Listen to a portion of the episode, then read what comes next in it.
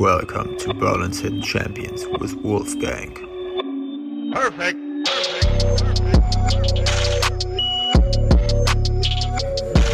Okay. Wunderschönen guten Morgen. Ähm, willkommen bei Berlin's Hidden Champions. Äh, hier mit mir, dem Wolfgang, und mit Robert Weitzel und Erik Böttcher von äh, Planart Ingenieure. Dem, also ich würde sagen, wirklich dem großgeschrieben, dem Architektenbüro äh, aus Berlin. Was sie genau machen, erzählen sie gleich. Äh, ich bin jetzt hier im schönen Grünau, bin heute Morgen mit dem Bus 293 hergefahren. Ich dachte, er kommt nie an. Grünau ist nicht Mitte, sag ich nur.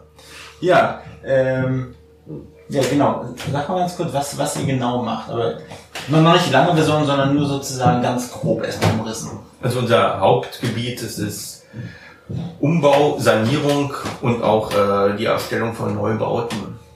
Ja. Und da ist natürlich auch ganz wichtiger Aspekt äh, im Bereich der Sanierung, dass wir uns eben dem Denkmalschutz da hingezogen fühlen und eben auch gerade Denkmalschutz ein besonderes Maß an Anforderungen bedarf und denen wir uns eben leidenschaftlich stellen. Hört, hört. also, ich beginne jeden Podcast mit, äh, mit drei simplen Fragen, damit die Zuhörer einfach mal so eine kleine persönliche Ebene mit euch aufbauen. Was gab's heute Morgen zum Frühstück? Also bei mir gab es heute das klassische Nutella-Brot. Ähm, äh, das Nutella enthält Nüsse. Nüsse sind ja irgendwo doch äh, anregend und äh, sorgen dazu, die geistigen Windungen zu formen. Also das ist für mich da eine leidenschaftliche Spezialität. Auf Mischbrot mit Butter, ohne Butter? Ja, das ist das, ich glaube, der, der, der Klassiker, der Italiener nimmt sein Nutella auf einem Weißbrot. Ich selbst, und das ist wahrscheinlich das Unsittliche dabei, äh, es auf Vollkornbrot. Nicht? Das ist wahrscheinlich dann irgendwo, als ob man die Wurst mit Marmelade äh, zu sich nimmt. Ich finde es gut. Also Vollkornbrot. Wie, wie, wie in der Fußball-WM-Werbung von früher. Ne? Da haben sie ja auch ihr Mischbrot aufgeschnitten und dann war da Das haben die allerdings auch nur fürs Fernsehen, glaube ich, gemacht, weil Ferrero äh, äh, Hauptsponsor gewesen ist der DFB 11, ähm, die ja gestern auch siegreich gewesen ist. Wahrscheinlich auch bedienen sich die Spieler der deutschen Nationalmannschaft dieser Speise und äh, ja, die Parallele zu uns, Tore schießen und siegreich zu sein. Gut. Bei dir? ja, bei mir ist nee, so, tatsächlich ein, äh, so, so ein Ritual morgens äh, Orangensaft und äh, ein Honigbrot. Und ähm, dazu Ja. noch ein ähm, Kaffee und dann hat man so den Effekt, dass man dann doch äh, auf einmal in so einem Startmodus ist und dann losspurten kann. Das ist so meine Das machst du schon seit, seit, seit Das mache ich schon Jahren. Eigentlich, schon seit Jahren. Das, äh, Ja. Ohne mein Honigbrot fühle ich mich eigentlich dann so richtig so äh, nicht startreif. Ja, für manche ist es ein Kippe, für dich ist es ein Honigbrot. Ne? Jo. Ja, ähm, wenn, wenn ihr mal sozusagen nicht arbeitet und eventuell einen Heben gehen wollt, also in die Bar ganz genüsslich geht, ähm, was würdet ihr euch bestellen? Also ich nehme äh, Mojito. Also da sind wir ja, deshalb haben wir uns zusammengefunden. Jetzt kann man sich natürlich fragen, ob das die äh, gemeinsame Wahl der Getränke ist. Also ich bin auch Mojito-Fan. Wenn Robert und ich unterwegs sind, dann trinken wir den leidenschaftlich gern. Das ist einfach so der Klassiker. Das ist ähnlich, als wenn man im Flugzeug seinen Tomatensaft trinkt. Also Mhm. der gehört einfach in jede Bar. Und das ist noch so ein Mojito. Also man gibt ja in Berlin immer die Bars, äh, wo Mexikaner und Italiener und Griechen miteinander gepaart sind und wo es alles gibt, die Cocktails für 4,99, wo du nachher richtig einen Kopf hast. Mhm. Und es gibt die guten. Was ist, was macht so einen guten Mojito für euch aus? Guter Mojito macht aus äh, viel Minze und dass man eigentlich diesen ähm, Rumgeschmack eigentlich nur dezent wahrnimmt. Also da sind wir tatsächlich auch sehr kritisch. Ähm, Robert und ich haben dann meistens auch unser Skalpell und das äh, Glasthermometer dabei, um wirklich den guten Mojito von den schlechten zu unterscheiden. Ja. Meistens reicht es aber schon am Geschmack und da ist es eben wichtig, was Robert schon sagt, dass tatsächlich die Ingredienzien, die Minze, dass die dann eben passt. Und da sind wir äh, ja leidenschaftliche Trinker der israelischen Minze. Die ist wirklich besonders fruchtig, aromatisch und gehört in jedes Cocktail. Und dann natürlich ein Havanna-Club dazu. Alles andere ist kein Mojito. Okay. Ja, das hört sich auf jeden Fall nicht nach 0815 Mojito an. Nein, Was die, die, die, die, die, die, die schlechtesten Mojitos gibt's meistens in den Hotelbars. Die werden dann auch gar nicht im Kashaka-Glas serviert, sondern dann irgendwo in so einem Old Fashioned oder, oder einfach einem Long Drink Glas. Das ist natürlich ein No-Go. Da laufen wir rückwärts wieder raus und Ja. äh, lassen nicht anschreiben. Gut, ja. Äh, gut. Letzte Frage. Äh, eine Person, die euch inspiriert. Jetzt, vielleicht die, auch, die euch vielleicht früher inspiriert hat, vielleicht ein Zitat, was ihr öfters mal nutzt.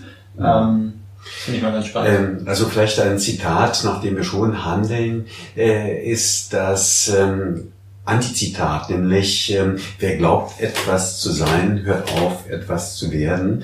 Ähm, wir interpretieren es so, dass letztendlich, wenn du die Bodenhaftung verlierst, wenn du dich auf deinem Ruhm versuchst auszuruhen, dass du einfach nicht mehr weiterkommst. Und Ja. äh, Bauen ist ein sehr vielschichtiges Genre, äh, dem man sich immer wieder neu stellen muss. Und wenn ich dann irgendwie mich auf Routine zurückziehe, dann habe ich meines Erachtens als Architekt habe ich da verloren.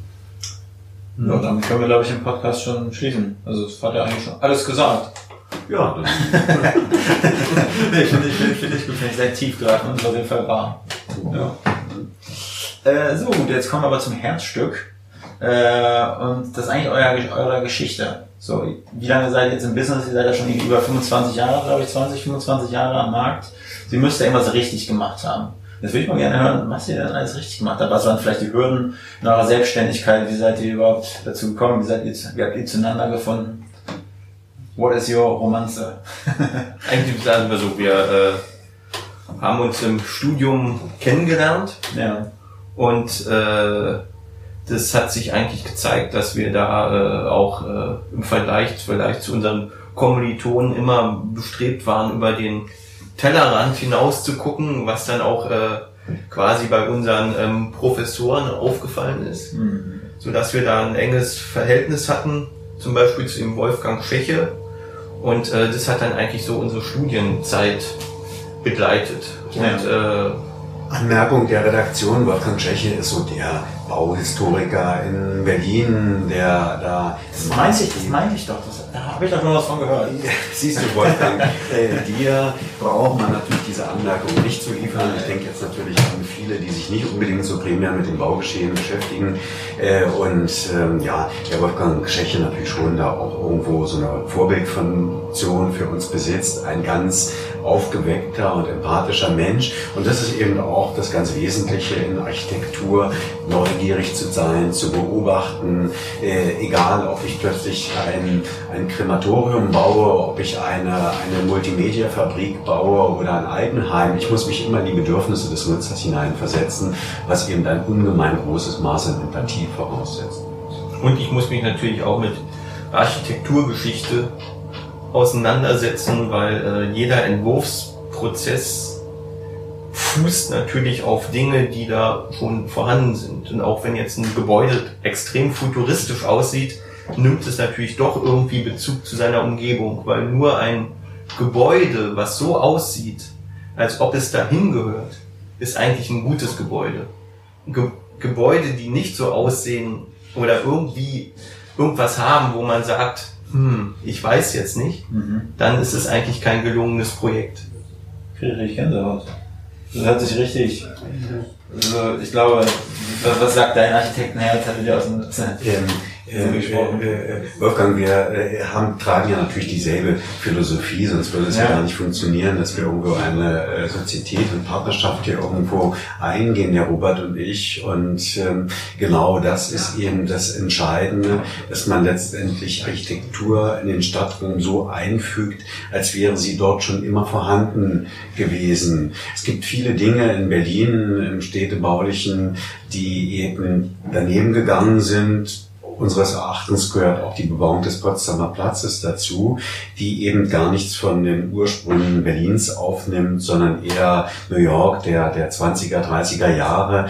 Also insofern ist es eben auch eine ganz sensitive Aufgabe, die unsere Architektur prägt und äh, da ist eben diese Feinfühligkeit äh, höchstes Gut. Ja. Das war aber noch nicht eure Geschichte. Achso. Unsere Geschichte, die geht natürlich viel weiter über das, was wir natürlich schon irgendwo an Projekten realisiert haben, aber natürlich auch äh, zu dem, äh, was jetzt eben an Aufgaben bevorsteht. Ähm, wir sind ja eben ganz, ganz breit aufgefächert. Wir bedienen ja nun eben sämtliche Sparten der Architektur, sind nicht nur reduziert auf eben einen äh, Themenpunkt. Und ähm, das macht, glaube ich, eben auch den Beruf des Architekten so spannend und erfüllt eben unsere volle Leidenschaft. Weil jede Planungsphase, ne? Es gibt ja so, Mhm. wie, wie nennen die Phase sich? Leistungsphase Leistungsphase. 1 bis 9 der HAWAI. Genau. Richtig, und äh, die bietet ihr alle an. Und Die, die bieten wir alle an und so, dass äh, bei uns auch äh, die Mitarbeiter, die wir hier haben, auch noch äh, quasi diesen ähm, Prozess von dem Vorentwurf, Entwurf über die Genehmigung dann auch sehen, so ein Projekt dann auch begleiten können. Das ist dann so, dass man dann, dann ähm, auch Einfluss hat noch in der Ausführung, äh, wie so ein Bildhauer Mhm. an seinem Projekt noch zu arbeiten und dann bis zum quasi bis zum letzten Feinschliff der Schraube noch äh, Einfluss drauf nehmen zu können, als dass man jetzt äh, an irgendeinem Punkt an, äh, an äh, sagen wir mal nach Fertigstellung des Entwurfes einfach jetzt das Projekt abgibt. Dann Ja. hat man einfach keinen Einfluss und äh, zum Ende stimmen die ganzen Details nicht, wie man sich das eigentlich vielleicht im 1 zu 100 schon vorgestellt hatte. Gibt es dann äh, Leistungsphasen, ähm, also ich sag mal, die ihr lieber macht als andere oder die sich wirtschaftlich mehr lohnt für euch? Ähm, so, das würde mich mal interessieren. Also die, äh, man, ich würde es mal so sagen, für uns Lohn, das ist natürlich für uns natürlich eine wichtige Sache. Wir sind dann auch ein, ein Unternehmen natürlich, aber äh, bei uns ist es so, dass sich so ein Projekt äh, über die äh, kompletten Leistungsphasen dann rechnet. Und da muss man natürlich sagen, dass ein Architekt in der äh, Planungsphase mehr Honorar generieren kann, was wir dann, um auch unseren Bauherren das zu geben, was wir da auch schon in der Planung erwarten, äh, wird die Bauleitung natürlich so intensiver, sodass wenn wir jetzt die Bauleitung nur rausgreifen würden, würden wir wahrscheinlich damit Minus machen. ja. Aber äh, das, was wir in der Planung dann schon verdienen, äh, das stecken wir dann auch in die Bauleitung, um zufriedene Bauherren zu haben. Aber über das Gesamte dann dieser Leistungsphasen 1 bis 9 der HUI ist es dann für uns dann doch so, dass wir natürlich wirtschaftlich da auch äh, Honorar generieren, Ja. unsere ganzen Kosten hier Mitarbeiter Ja. etc. und so Das war jeden ja, Monat zu bezahlen. Also sag mal, wenn, wenn jetzt jemand eine Anfrage stellt, so der stellt dann meist eine Anfrage über alle sozusagen Leistungsphasen oder ist es auch, kann es einer sagen, hey, äh, ich hätte jetzt nur Leistungs, gerne Leistungsphase 5? Es gibt natürlich Leute, die wissen, wie wir äh, Bauleitung machen. Mhm. Und äh, Bauleitung ist natürlich das äh, Undankbarste in diesem Geschäft, Ja. Weil man da auch mit äh, Unternehmen arbeiten muss, wo man womöglich nicht immer einen Einfluss hat, mit Mhm. wem man da es zu tun hat. Äh, das übernehmen wir dann aber in der Regel äh, nicht, weil wir äh, sagen, ähm, den Anspruch, den wir in der Bauleitung haben, den können wir mit dem Honorar, was man nur für so eine Bauleitung bekommt, nicht umsetzen. Das ist Wir dann müssen nur alle Klischees jetzt hier abbauen, indem die Architekten zu den Meistverdiensten dieser gesellschaftlichen Gruppe gehören.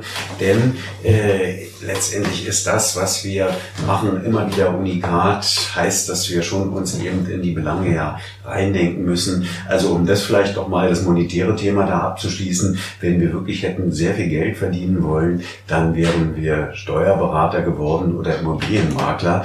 Das muss an der Stelle gesagt sein. Wir Noch eine sind aber Notar. nicht. Ja, auch der Notar ist natürlich. Social Media Berater. Also äh, insofern ist es ja immer das Entscheidende, dass man seinen Weg findet und äh, Robert und ich haben dies getan und wir sind einfach glücklich mit dem, was wir tagtäglich hier eben äh, als Manufaktur irgendwo auf die Beine bringen.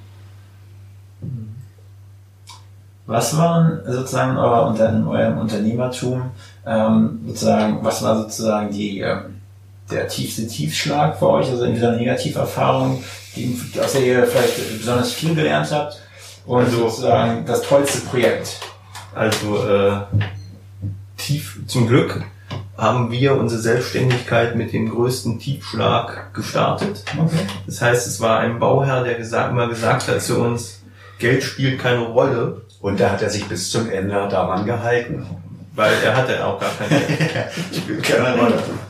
Und äh, dann ähm, kurze Zeit später gab es dann auch einen Bauherrn, der quasi so als Bauträger nur äh, ja auf sich bezogen ähm, so ein Projekt durchgezogen hat, ähm, wo man dann auch dann zum Ende äh, die Zahlungen ausblieben, Hm. wo man dann auch gemerkt hat, wie man sich äh, doch dann juristisch absichern muss, also so das gesprochene Wort und so sowas Hm. gibt's halt für Leute nicht. Bei uns ist es eigentlich, bei nicht eigentlich, sondern für mich zählt das gesprochene Wort, Ja. aber das ist in der Realität eben äh, leider dann doch nicht der Fall. Das habe ich letztes Mal auch thematisch aufgegriffen in einem LinkedIn-Post. Dieses, da, da, da kommt jemand zu dir, du hast ein tolles Gespräch, du gibst dir die Hand, ja, wir, wir machen Mhm. das zusammen und dann ähm, schickst du dann sozusagen noch das äh, obligatorische, die Formalien raus, einfach damit er noch was und Mhm. dann kommt da nichts mehr und dann sagt er, Entschuldigung, ich habe mich doch umentschieden. Dann denke ich mir, was ist denn das wert? Ein Handschlag Mhm. ist doch nichts mehr wert. Äh, Das ist eben auch ja unsere Erfahrung und gerade natürlich eben umso höher man da in dieser Hierarchie kommt, umso äh, ja, äh, mehr Standing die Bauern haben, umso größer die Gesellschaften, für die man arbeitet, umso äh, fragwürdiger sind auch Geschäftsgebaren. Und ähm, da haben wir eben auch sehr viele menschliche Enttäuschungen erlebt und insofern äh, sind wir durch diese ersten Erfahrungen, die wir da gesammelt haben, natürlich gebrannt und äh, haben mittlerweile verstanden, dann ein größeres Schild äh, aufzubauen, um dann sozusagen die feindlichen Messersteche abzuwehren. Zumal äh, das natürlich, das ist äh, so ein Projekt, ist teilweise wie eine Ehe.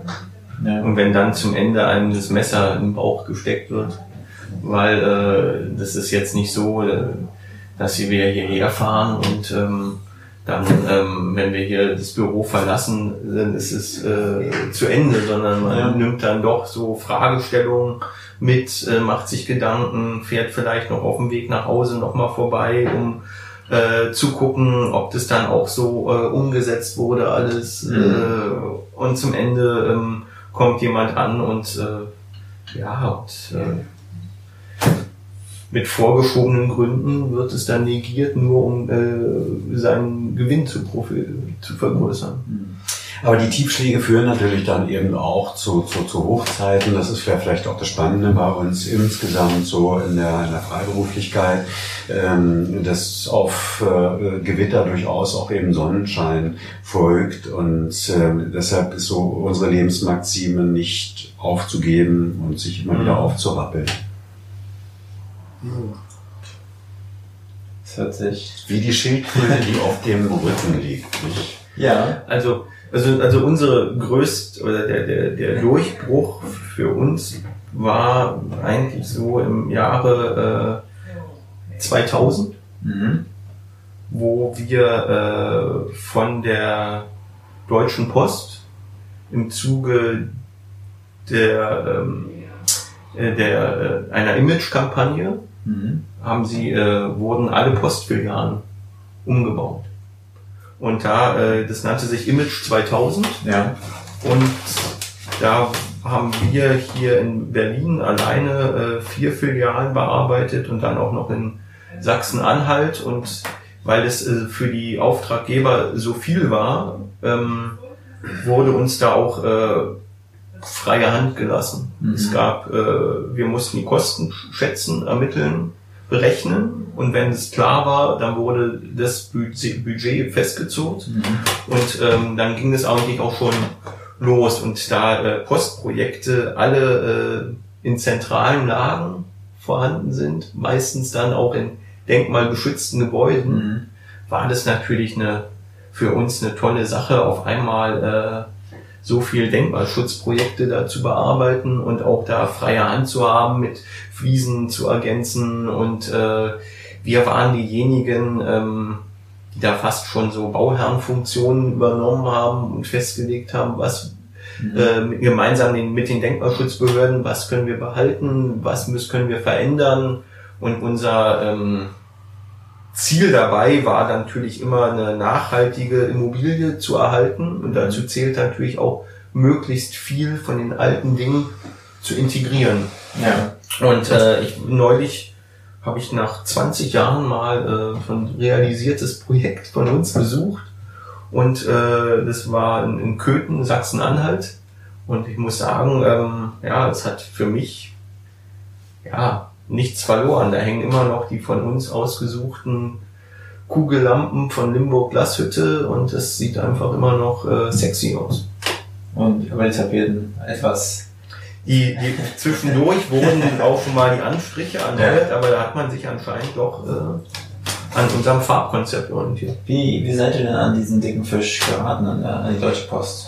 Ja, das war so, äh, dass die Deutsche Post äh, auf uns zugekommen ist, weil äh, wir dahin ähm, Kontakte hatten und äh, wir kannten damals den ähm, quasi denjenigen, der da diese Bauabteilung geleitet mhm. hat.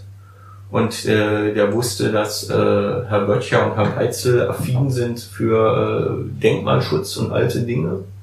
Und ähm, die hatten halt eine Menge äh, Termindruck und dann suchten sie natürlich jemanden, der auch äh, das schafft, äh, so eine Stadt mit ins Boot zu nehmen, mhm. damit dieser Fertigstellungstermin, der sollte dann zum Börsengang der Post, sollten auch diese ganzen Postämter fertig werden.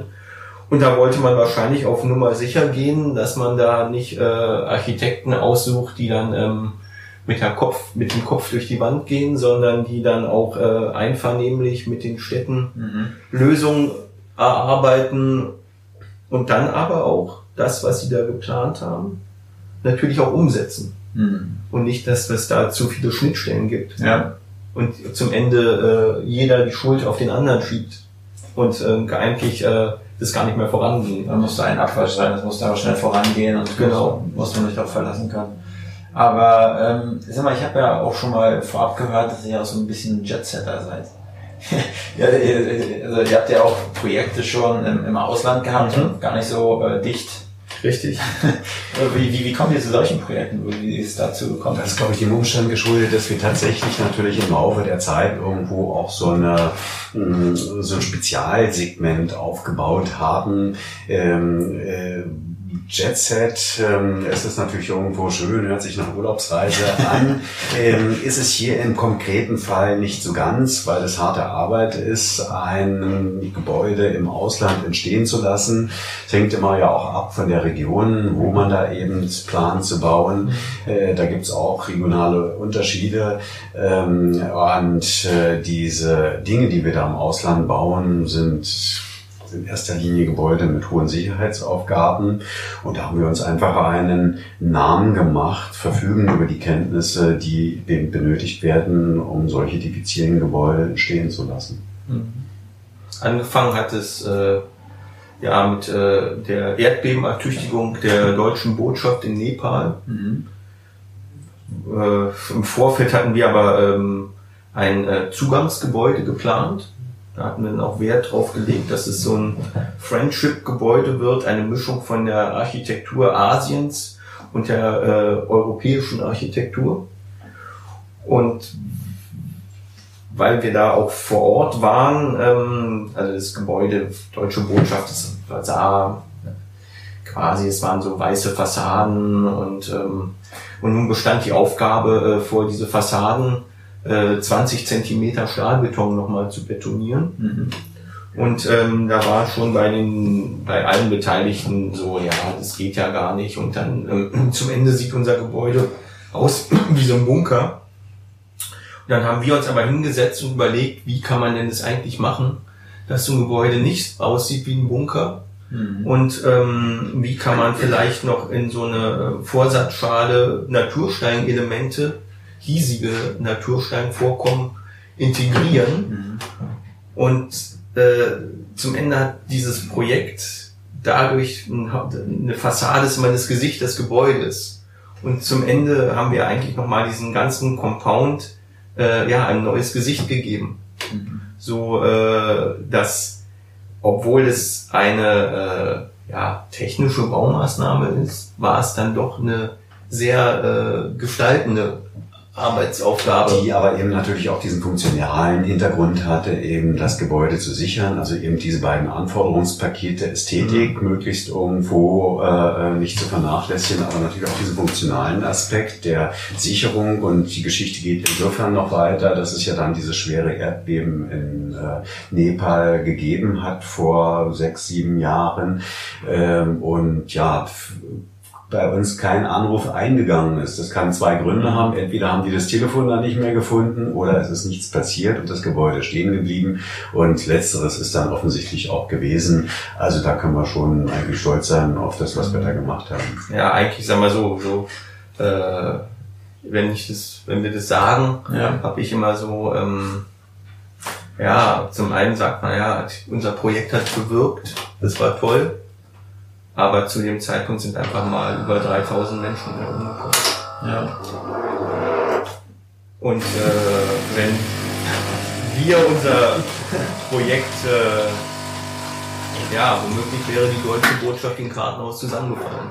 Ja. Ja, das, das ist ein ganz wichtiges Instrumentarium in unserem Büro, der Kaffee, der natürlich auch irgendwo die geistigen Ströme neben dem Nutella-Brot äh, und dem Honigaufstrich da eben zum Büro führt. Ja, ab und zu musst du dich auch mal zu Wort melden, ne? Das ist eine wichtige Persönlichkeit in eurem Arbeitstag. Ähm, ja, krass. Und es ist, ist in, im, im Zuge dieses Projektes, also hat das sozusagen ein bisschen Wellen geschlagen, dass euer äh, ja, von, stehen geblieben ist? Von da aus äh, ist es natürlich so, wenn man ähm, es gibt nicht jetzt so viele Architekten, die im Ausland äh, die Leistungsphasen eins bis neun umsetzen in Krisenregionen und äh, dazu äh, zählte dann auch hier unter anderem ähm, Bagdad, Sri Lanka im Bürgerkrieg, ähm, dann Chennai, Indien, Chennai, Indien unter auch äh, erschwerten Bedingungen oder äh, Afrika, Tschad, auch äh, ja, Boko Haram als, als äh, Gefährdungspotenzial. Mhm. Ähm, nee, da, äh, diesen Aufgaben haben wir uns gestellt, aber auch immer mit der Aufgabe jetzt nicht nur ähm, Sicherheit zu bringen, sondern auch, äh, das sind ja dann vornehmlich äh, Botschaftsprojekte. Und äh, Botschaft ist ja, sagt ja eigentlich schon aus die Nutzung des Gebäudes. Und die Botschaft ist natürlich das Gebäude an sich auch. Und das, was wir da machen als Architekten, ist dann auch schon eine Botschaft. Und mit dieser, dieser Stellung und Wichtigkeit von so Projekten sind wir uns natürlich immer bewusst. Das heißt, wenn jemand im Ausland eine deutsche Auslandsvertretung betritt, dann muss es natürlich eine Botschaft haben. Ja. Und unsere Botschaft ist hier für unser Land, so sehe ich das, äh, Demokratie, Freiheit, dann auch natürlich äh, die Errungenschaften, wie wir sie haben. Mhm. Dazu gehört dann auch eine Architektur, die wir schon mal äh, quasi so äh, im Sinne von Form volles Function, Bauhaus etc. Und äh, diesen Anspruch, den haben wir auch im Sinne von ähm, Nachhaltigkeit natürlich. Also man kann nicht im Ausland was bauen, was dann in, nach Ablauf der Gewährleistung von sieben Jahren äh, dann in einem desolaten Zustand ist. Es sind Konstruktionen, die müssen dann 20, 30 Jahre muss es halten. Was, was heißt Gewährleistung? Sieben Jahre, das bedeutet jetzt, wenn da irgendwas vom Mauerwerk abbröckelt, ist dann wahrscheinlich nicht mit drin, oder? Richtig, das bedeutet, ähm, dass wenn zum Beispiel äh, Fassadensysteme, Anstriche, die dann nach sieben Jahren unansehnlich aussehen oder ähm, Dachkonstruktionen, die dann vermosen könnten oder das sind einfach so viele Dinge, die ähm, ja, wenn man das nicht genau mit der mit der Witterung und mit dem Klima und allem zusammenpackt, dann kann so ein Gebäude binnen kürzester Zeit, obwohl es toll gebaut ist, natürlich hässlich aussehen, ja. weil man mit den falschen Materialien an dem Ort umgegangen ist. Aber was bedeutet das für euch, dass ihr jetzt mal sieben Jahre lang Risiko habt, dass ihr die Folgekosten tragen müsst? Nein, nein, ich rede jetzt nicht von, von, äh, von, von, von den klassischen Baumängeln, ah, die sind eh klar. Mhm. Ich rede jetzt davon, dass äh, ein Bauherr einfach falsch beraten wird. Ja. Falsche Farbe, falscher Dachstein, falsches Dachsystem. Zum Beispiel in, es gibt Orte auf diesem Planeten, äh, wo sich Flachdächer einfach äh, nicht empfehlen. Niemand würde ähm, ein Flachdach bauen. Außer vielleicht äh, Länder, die dort Botschaften errichten, die haben dann Flachdächer gebaut. Aber da sieht man dann, dass die dann nach paar Jahren auf einmal umdenken und versuchen dann diese Häuser zu verändern, indem man dann ein Satteldach errichtet. Aber wir würden erstmal gar kein äh, Satteldach oder Flachdach vorschlagen. Ja. Wir würden gleich vor Ort eine Analyse machen, was sind äh, typische Konstruktionen, was hat sich bewährt und da kann man auch nicht auf irgendwelche äh, DIN-Vorschriften zurückgreifen. Deutsche DIN-Vorschriften sind für Afrika im Monsunregen unrelevant.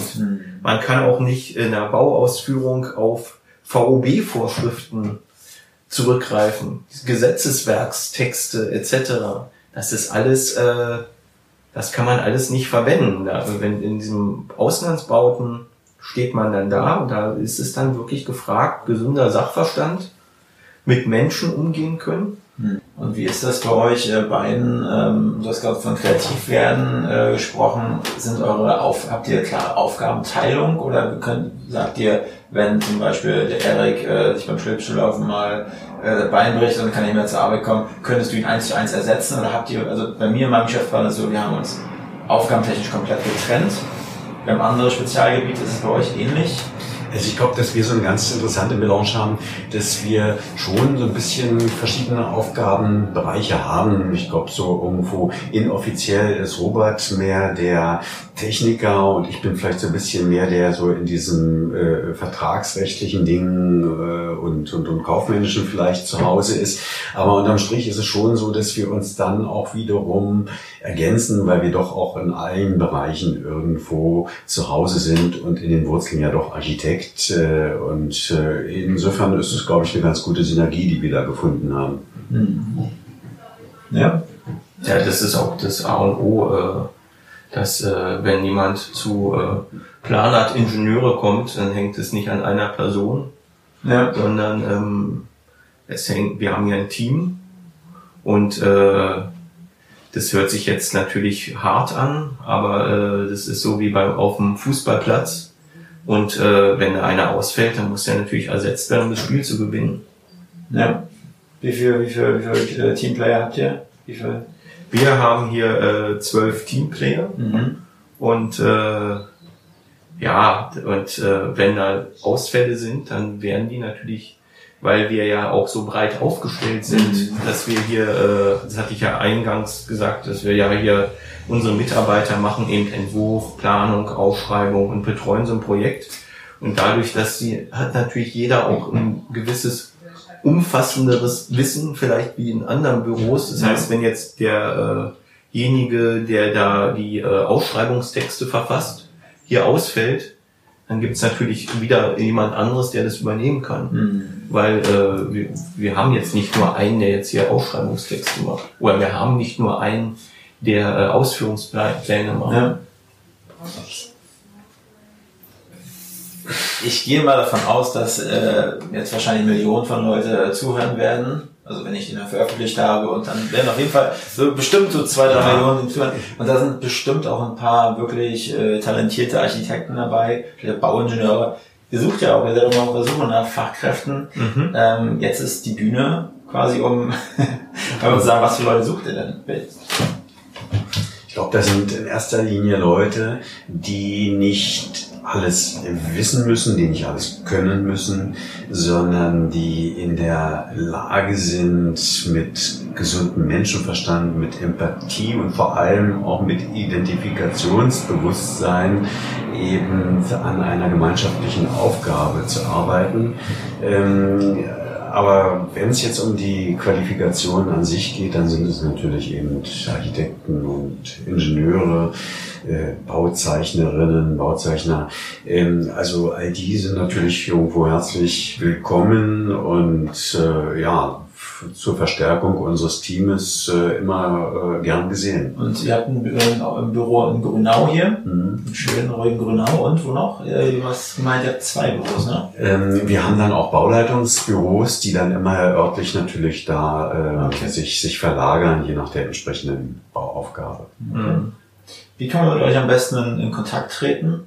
Ähm, einfach über eure Webseite. Ich kann das hier auch äh, quasi, es gibt so Show Notes. Also da kann man quasi, wenn ich den Podcast veröffentliche, kann ich alles reinschreiben, alle Informationen. Mhm. Dann packe ich euch das einfach rein und wenn ihr dann mit ähm, Erik und Robert in Kontakt treten möchtet, dann könnt ihr es über diesen Wege tun, oder? Genau, also wir lieben auch das persönliche Gespräch. Äh, das ist einfach irgendwo das äh, probate Mittel, um eigentlich gleich sich in der Mentalität irgendwo kennenzulernen und eigentlich die Schnittmengen festzustellen. Ja. Mhm. Ansonsten gibt es noch Dinge, wenn ihr jetzt nochmal rückblickend zu euren Beginn äh, schaut, vielleicht Studium oder die erste Zeit, als ihr äh, euch zusammengeschlossen habt, gibt es Tipps, die ihr euch selbst geben würdet oder was vermeiden würdet, außer dem einen äh, sozusagen nicht sein, nicht sein Projekt zu realisieren, ohne Kohle zu kassieren? Ja, was würde ich vorschlagen? Ich würde sagen, dass man natürlich immer äh, wenn man jetzt einen Bauherrn kennenlernt, sollte man natürlich immer mit äh, Bedacht an die Sachen rangehen. Man sollte da auch nicht zu euphorisch sein. Mhm. Ähm, man muss, muss hinter begreifen, was ist eigentlich das Ziel des Kunden? Ist es jetzt das Ziel, äh, beim privaten Kunden seinen Traum zu verwirklichen? Von einem Haus, wie man sich das immer vorgestellt hat. In Zusammenarbeit natürlich, indem er jetzt zu uns kommt und sagt, ich möchte von euch ein Haus entworfen haben. Mhm. Aber dass wir, äh, oder ist es äh, die Intention einfach von demjenigen äh auf einem Grundstück ein Haus zu planen, was man nachher zum Ende gewinnbringend verkauft. Mhm. Und äh, das sind zwei vollkommen unterschiedliche Dinge. Ja. Weil derjenige, der das äh, Haus verkauft, äh, wird äh, sicherlich äh, nicht so eine Ansprüche theoretisch haben, mhm. als jemand, der äh, sagt, ich möchte äh, hier mich wirklich mal verwirklichen. Und ähm, das sollte man ausloten, um dann nicht zum Ende enttäuscht zu sein. Gibt es auch also Vertriebswege, die ihr vielleicht sozusagen in eurem äh, in eurer Laufbahn entdeckt habt, die für euch, also ob es jetzt das Netzwerken ist, ob es die Empfehlung ist, gibt es was, wo ihr sagen würdet, da würden wir sofort reinspringen, da könnten wir sozusagen... Also sag mal so, äh, für uns war das immer so, äh, die Empfehlung ist ein fertiggestelltes Projekt. Hm. Ein gutes, gutes, fertiggestelltes Projekt ist dann schon die nächste Empfehlung und es hat sich über Jahre gezeigt, dass äh, wir immer wieder Arbeit bekommen, weil wir eben die entsprechenden Projekte fertigstellen. Ja. Also da gibt es jetzt nicht irgendwie so ein ähm, ja äh, Marketing-Tool in der in der Hinsicht. Was wir uns aber natürlich auch wünschen würden. Ja. Weil äh, wenn man äh, so mit seiner Aufgabe beschäftigt ist, ist natürlich klar, der Tag hat 24 Stunden und dann bleiben auch gewisse Dinge, äh, die werden natürlich nicht so äh, ausgefeilt, wie sie eigentlich sein müssten, um ähm, vielleicht sich mit äh, größeren Büros zu messen. Ja. Zum Beispiel, äh, ich weiß, dass äh, namhafte große Büros, äh, die haben halt äh, eine Marketingagentur. Mhm. Und ähm, die werden, äh, die verkaufen sich natürlich besser, um so eine Projekte zu kriegen. Ja. Was aber nicht unbedingt heißt, dass diese Projekte äh, für den Kunden äh, stressfreier oder äh, positiver ausgehen, ja. weil da arbeiten die gleichen Leute natürlich als äh, wie, wie, wie bei uns, beziehungsweise bei uns äh, ist es so, dass wir äh, wir haben hier keinen einzigen freien Mitarbeiter. Ja. Wir haben alles nur Festangestellte. Das ist natürlich auch eine äh, Philosophie, dass ich mir sage, äh, wir wollen ähm, hundertprozentig äh, sicher sein, wer unsere Projekte hier äh, bearbeitet. Das kann ich nur, wenn ich mir die Leute auch binde. Hm. Das ist wie eine große Familie und mit der lässt sich dann eben auch am Beispiel des Fußballspiels natürlich die Weltmeisterschaft dann auch noch eher gewinnen durch diesen Identifikationsfaktor, als wenn ich Leute habe, die eben nicht so richtig ihren Platz gefunden haben. Ja, das war, glaube ich, ein schönes Schlusswort. Mhm. Team, Ja. Weltmeisterschaft gewinnen mit Planart. Gemeinsam. ja, ich, ich äh, bedanke mich, Erik, Robert, für eure Zeit hier im schönen Grünau. Mhm. Ja. Ähm, Immer wieder gerne und auch gerne auch bei besserem Wetter, aber deshalb sitzen wir heute drin. können wir das nächste Mal den Grill anschmeißen. Ja, Ja. genau. in dem Sinn. Vielen Dank. Ja. Und äh, ja, jetzt, Tschüss Wolfgang. ja, tschüss, ich bin dann auch hier. So, so, du bist So, jetzt sind, äh, quasi, weil wir bei, bei Berlin's Hidden Champions sind, sind die äh, quasi Champions nicht mehr versteckt. Vielen Dank euch.